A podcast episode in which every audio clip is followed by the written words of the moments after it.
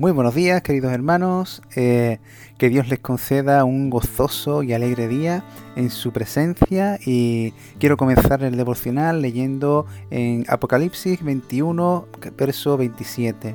Dice Juan hablando de la nueva Jerusalén. Y nunca entrará en ella ninguna cosa inmunda que hace abominación o mentira, sino solo los que han sido inscritos en el rollo de la vida del Corderito.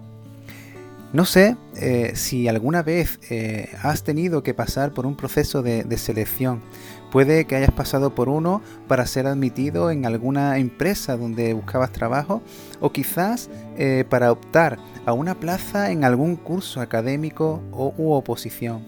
Recuerdo cuando era un jovencito y jugaba a fútbol que cada, cada pretemporada eh, teníamos que pasar por uno de estos procesos de, selección para ser admitido en el equipo que competiría por la liga en esa temporada. Durante este proceso era fiel a, los entrenamientos, me esforzaba al máximo e intentaba demostrar a mi entrenador todo mi talento y todo mi potencial con el fin de dar la talla y hacer méritos para ser admitido en esa lista final de escogidos. Recuerdo la angustia y los nervios que, uno vivía antes de la lista definitiva debido a la incertidumbre eh, de ignorar si, el entrenador me consideraba apto, válido y si daba la talla para el equipo o, o si, si era merecedor de pertenecer a él ver mi nombre en la lista definitiva, formar parte de esa lista final de admitidos en el equipo, llenaba mi corazón no solo de alegría y de satisfacción, sino también de descanso. Lo había conseguido, lo había pasado la prueba, daba la talla, podía estar tranquilo de que ese año estaría entre los escogidos, podía estar en paz. Hace aproximadamente dos mil años se abrió un proceso de selección para formar parte del privilegiado equipo que disfrutaría de la nueva Jerusalén. En este concurso de selección no hay cupo ni límite en el número de admitidos. Todos podemos optar a él, pero sí un tiempo determinado y establecido.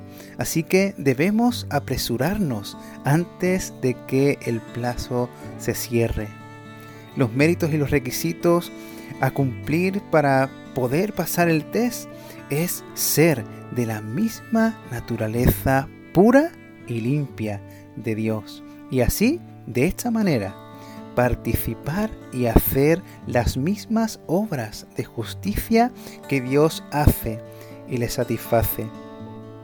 Vaya, no, menudo proceso de selección más imposible, ¿no? ¿Verdad?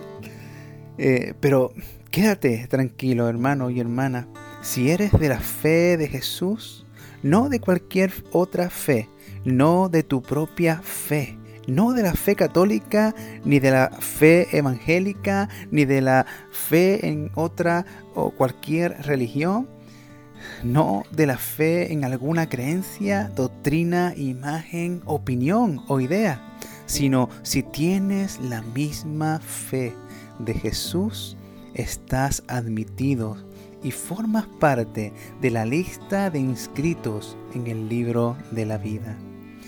Como dice Pablo en Romanos 3, 23 al 26, por cuanto todos pecaron y están privados de la gloria de Dios, siendo declarados justos gratuitamente por su gracia, mediante la redención que tienen en Cristo Jesús a quien Dios exhibió como propiciación por su sangre mediante la fe, como demostración de su justicia a causa de pasar por alto los pecados previamente cometidos en la tolerancia de Dios, para la demostración de su justicia en el tiempo presente, para ser justo cuando declara justo al que es de la fe de Jesús.